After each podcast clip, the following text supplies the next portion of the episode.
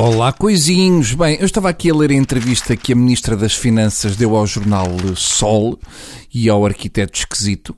E nesta entrevista, a Maria Luísa assume que, em termos de lida da casa, faz népia.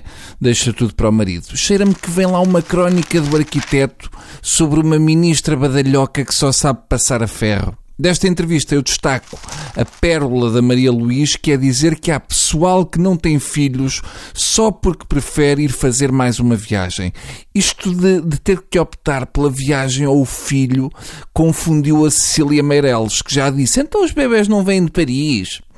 Ora bem, hoje o nosso estudo de ensaio é dedicado à morte do mestre Manuel Oliveira, que partiu depois de 83 anos a filmar e quatro dezenas de filmes, eu acho que dizer descanse em paz não faz sentido para o Manuel de Oliveira. Devia ser trabalhe em paz.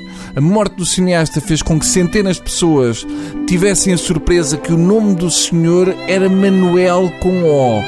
E há muitas outras que vieram dizer que o adoram, mas que ainda não deram por isso. O cúmulo foi ver o deputado Montenegro a falar do Manuel.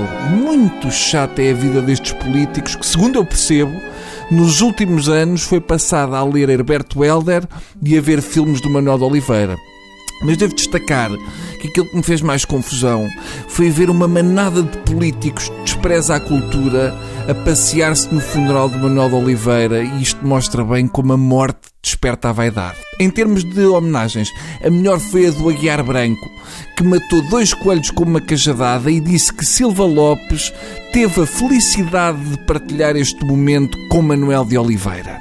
Ah, foi uma loucura. Melhor só se em vez de falecer tivesse ganho euro milhões. Fingir humanidade fica sempre mal a quem não a tem. A morte do cineasta levou a vários comentários. Eu destaco finalmente dos irmãos Lumière e o tão novo dito pelos Jerónimos. Mas pronto, há que dizer que de certa maneira foi melhor assim, porque o bolo de anos de Manuel de Oliveira era responsável pelo aquecimento global. O pior agora vai ser encontrar a certidão de nascimento de Manuel de Oliveira, porque perdeu-se quando da deriva continental. Tem sido uma razia de grandes vultos da cultura portuguesa. Eu acho que está na altura de pensar em pôr lugares em pé no panteão. E agora fica a grande questão que é quem é que substitui Manuel de Oliveira nas piadas sobre a antiguidade? Hum? A Agostina está com quantos? Quanto é, quanto é que ela está? Hein? E a Betty ainda respira uma vez por semana ou já está? O motor está a ir abaixo. É ver isso. Temos que, em termos de humorismo, temos que começar já a pensar. Até amanhã.